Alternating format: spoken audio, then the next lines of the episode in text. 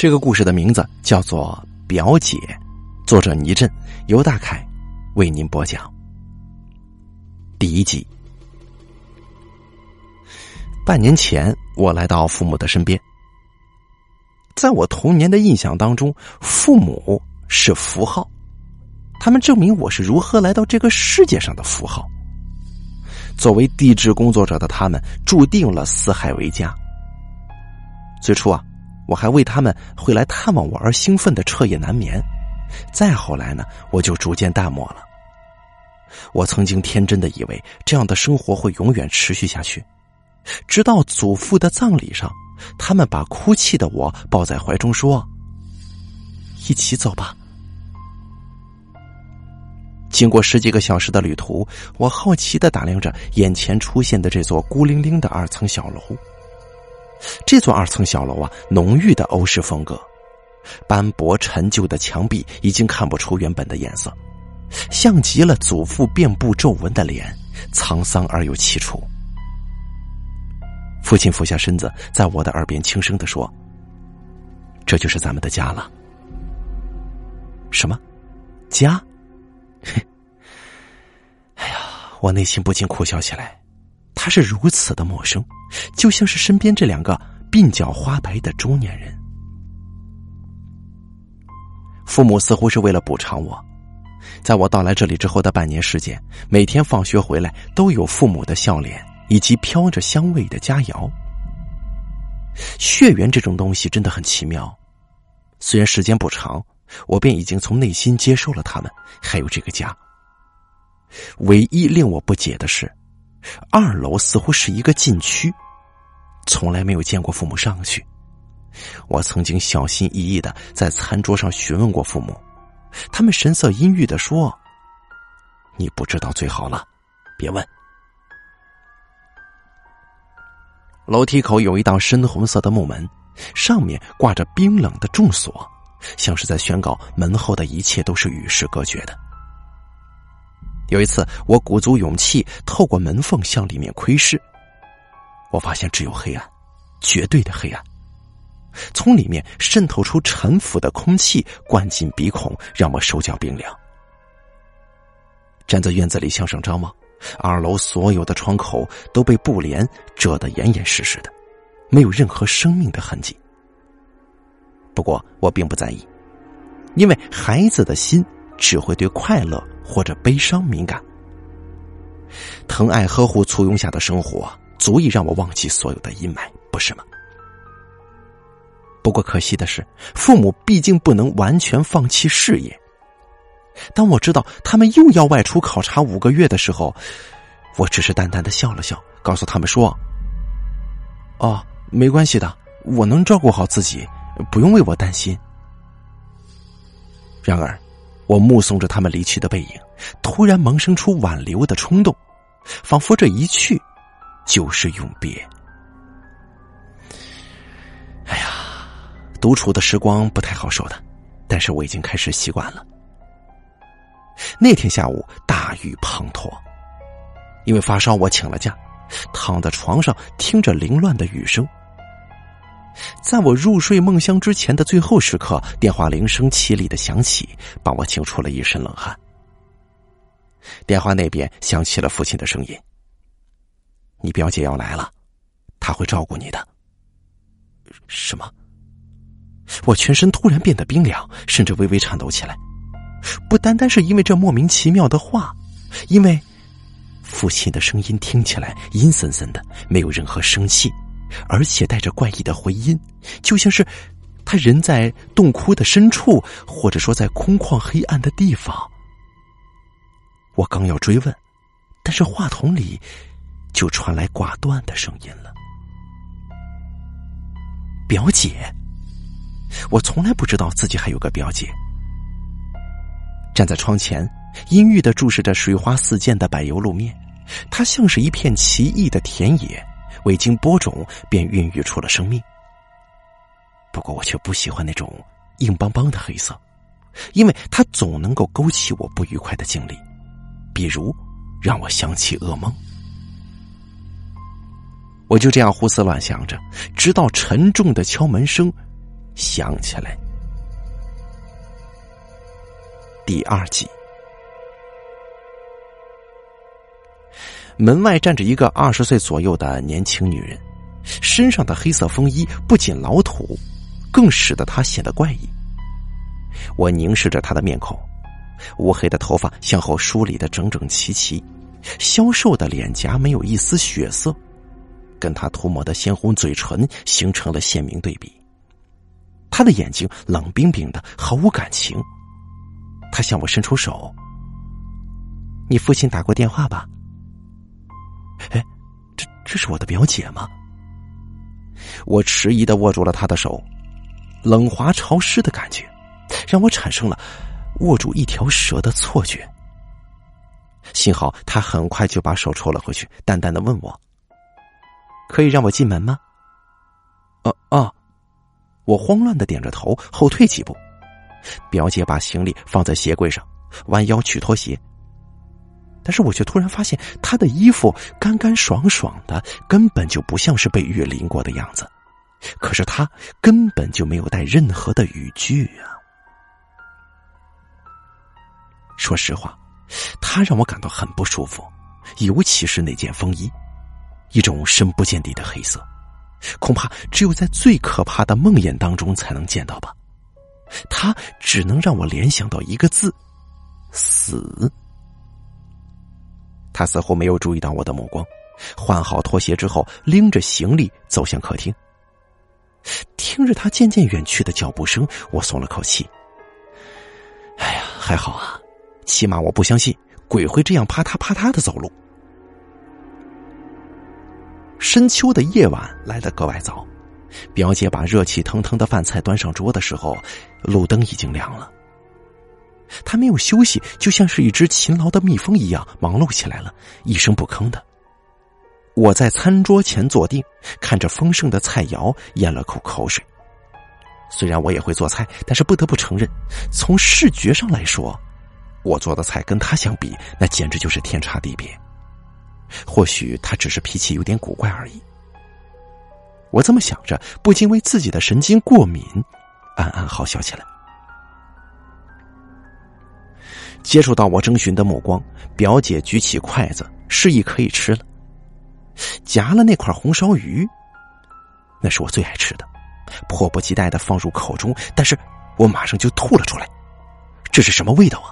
又酸又咸的，还带着一股说不出的腥气。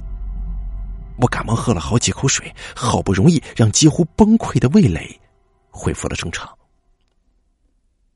眼中泛出笑意，表姐向愕然的我吐了吐舌头。我差点惊呼出声啊！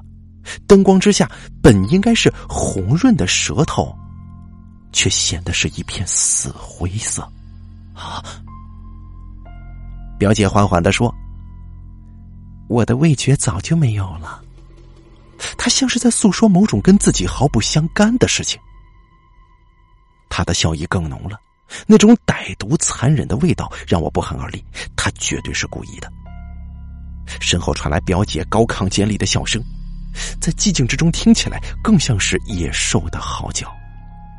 飞快的冲进卫生间，我痛苦的呕吐起来，眼泪让视线变得模糊，周围的一切开始扭曲变形了。大口喘着气，过了许久才感觉好一些。而就在这个时候，昏黄的灯光闪了几下之后灭了。突如其来的黑暗让我再度陷入恐惧的深渊。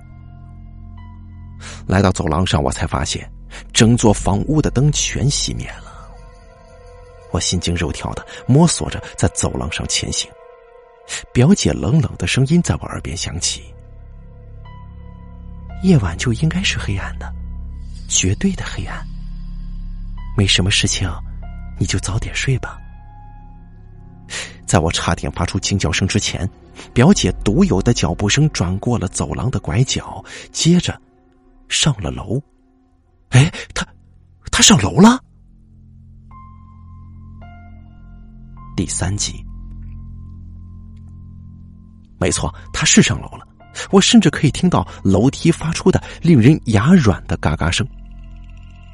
回到厨房，我知道橱柜里有半包蜡烛，点亮一根，跳跃的火焰让我安心不少。我擎着蜡烛来到楼梯口，果不其然，那道深红色的木门被打开了。借着微弱的光线，我看到残破不堪的楼梯向上延伸，似乎没有尽头，就像是妖兽的大口，准备吞噬所有进入的人。我不知哪来的勇气，让我极其渴望上去看个究竟。虽然潜意识在告诉我不应该这么做，可是我管不了那么多了。每迈出一步，我都小心翼翼的，生怕发出声响，仿佛时间在凝固。不知用了多长时间，我才感觉到到达了楼梯的顶端，一条走廊出现在我的眼前。我惊讶的发现，走廊的墙壁甚至天花板都是黑色的，这里好像发生过火灾，直到现在，那种焦糊的味道还没有散尽。走廊两侧分别列着六道紧闭的门，其中一扇悄无声息的打开着，门里黑乎乎的，只有一张床孤零零的摆在那儿。在这狭窄的空间里，似乎有怪异的风盘旋而过，让人作呕，让人窒息。我的勇气在这里灰飞烟灭了，我几乎是爬回楼下的。第四集，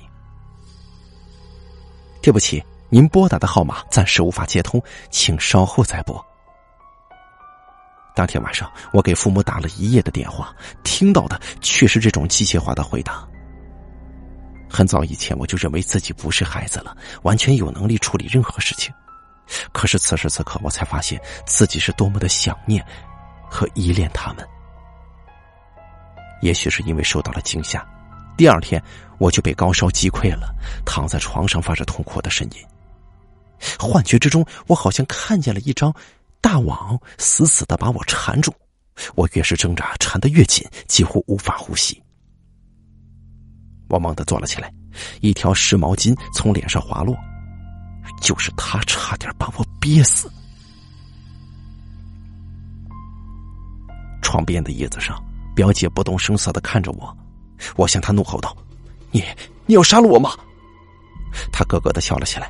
笑声当中带着某种说不出的讥讽感。你真是烧糊涂了，我为什么要杀你啊？他站起身子，把脸凑了过来。我要是想杀你，随时都可以的。没错，他说的是实话。现在的我虚弱无力，走起路来都摇摇晃晃的，更别说反抗了。我突然后悔昨天晚上为什么。没有报警，后悔的要命啊！每当我寂寞的时候，就会发出活着真没意思的叹息。可是现在，死亡随时都有可能降临，求生的欲望却空前高涨了。表姐到底为什么对我这样，并不重要，重要的是我怎么才能逃离。他好像看出了我的心思，寸步不离，就连上厕所的时候也不例外。睡觉的时候，他就把门从外面锁上，窗上的防盗栏把卧室变成了绝对的密室。更难忍受的是，他强迫我吃他做的那些难以下咽的食物，因此我几乎都把自己的胃吐出来了。我不是没有反抗过，那个时候他就从刀架上抽出雪亮的刀，在厨房里一顿叮当作响，满脸狰狞。我只好无力的屈服。不过，机会终于来临了。我的顺从让表姐渐渐放松了警惕。趁她做饭的时候，我悄悄的溜到了走廊，抓起电话机，兴奋的全身发抖。谢天谢地呀，终于接通了。喂，你好，这里是幺幺零指挥中心，请问你有什么需要帮助的？我刚要开口，可是身子就僵住了。表姐不知何时走了出来，满脸讥讽。这下你该不会再胡闹了吧？啊！他手中拿着被切成两段的电话线，我瞪着他，无力的放下了没有声音的听筒。我身体越来越差了，神志也开始恍惚，时间的流逝对我来说已经没有了感觉。我到底病了多久呢？一天？一周？还是一个月？班主任上门探访，我为什么这么久没有去上学？听着表姐在客厅里花言巧语的对老师撒谎的时候，我被锁在卧室内，心急如焚，拼命挣扎也无济于事，最后我绝望的放弃了。现在，不会再有人关心我的行踪，我死定了吗？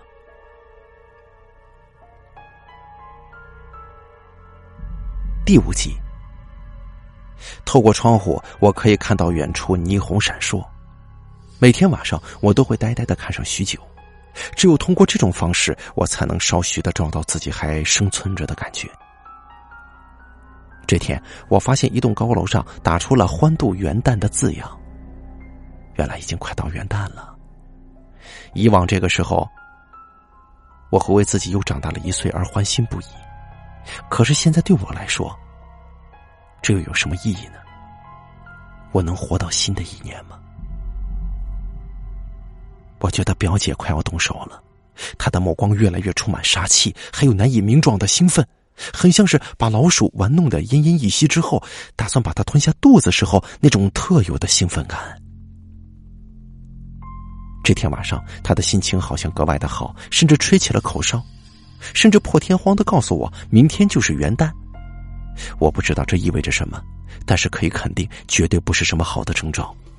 因为我能够窥探到他不动声色的面具之下，隐藏着致命的得意嘴脸。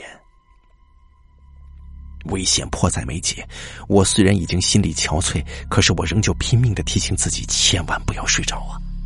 这也许是我最后的机会。坐在床上，我拼命的思索，用暴力反抗是没用的。然而除此之外，我还能做些什么呢？想到这儿，我下意识的把手伸到枕头下面，那里藏着一把西餐刀，是我趁他不注意的时候从厨房偷偷拿来的。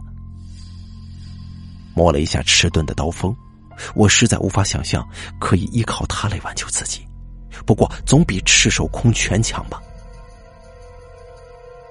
写字台上的时钟嘶哑的敲打了三声，这是一天最黑暗的时刻。卧室的门突然打开了，是是表姐吗？我惶恐的把刀横在胸前，准备做殊死搏斗。然而，门口黑洞洞的，什么都没有。楼上好像没有什么变化，轻轻的口哨声仍旧飘逸不定。我终于梦游一般的来到了二楼那道可怕的门前。口哨声越来越响，我猛的一声推开了门。第六集，口哨声停住了，一股奇怪的味道从里面汹涌而出，把我呛得咳嗽起来。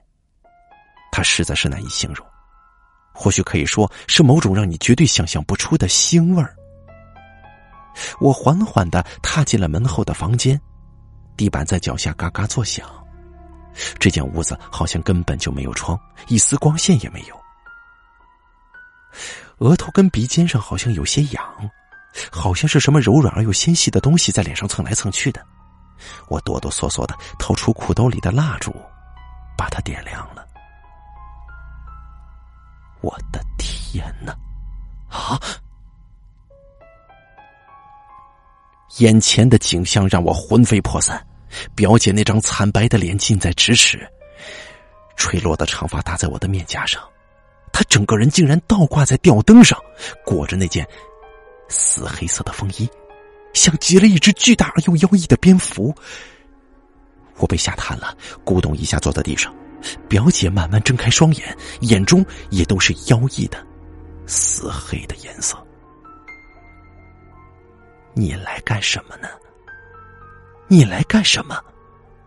表姐跳下来，风衣宛如翅膀，呼呼作响。她狞笑着问我，一把揪住，把我按在墙上。他扭曲的面孔在蜡烛的光影之下不停的变换，显得更加诡异。为什么？我本来想问这句话，但是我却发不出任何声音。今天是元旦，你知不知道八年前的元旦发生了什么？他厉声的问我，我挣扎的摇了摇头。表姐的目光突然变得飘渺了，她如同梦呓一般的说：“那天的火很大，真的很大。那个小姑娘在紧闭的门户里面哭啊叫啊，没用的，她出不来的。”说到这儿，她回过神来，恶狠狠的瞪着我。你知道他是谁吗？他就是我，就是来照顾你的我。我大脑一时反应不过来，只能拼命的挣扎，手里的蜡烛摇摇晃晃。没想到他的风衣一下子被点着了，火焰迅速爬遍了他的身体，他在地上不停的打滚，尖利的嘶叫：“你跑不掉的！”我的天哪，这是怎样的情景呢？地上的杂物被点燃，火焰迅速蔓延。我感觉自己掉进了炼狱的同时，也识时务的昏过去了。第七集，醒来的时候，父母正关切的守在我的床头。我惊恐的问：“哎，表表表姐呢？”父亲愣住了：“什么表姐啊？不是你打电话让他来照顾我的吗？”父亲疑惑的说：“手机在野外没信号，我从来没有打过电话给你呀。”而这个时候，母亲满脸沉重的说：“哎呀，是是不是小芳啊？八年前，我们想把你从你爷爷那儿接回来，就从一个远房亲戚那儿把他请来，想让他帮着我们照顾你。可哪想啊，他刚来没多久，还没等我们去接你呢，就在家里。”误操作煤气引起了大火，结果我跟你爸都不在家，他在慌乱之中打不开反锁的门，他就被烧死了。这也就是咱们家二楼一直锁着不让你上去的原因。我倒抽一口凉气，下意识的向窗外张望。烧焦的窗帘后面，表姐的黑色风衣似乎一掠而过。我的天哪！我真的。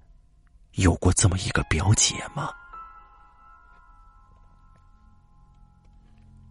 好了，由倪震创作的《表姐》这个故事播讲完毕，感谢您的收听，由大凯为您演播。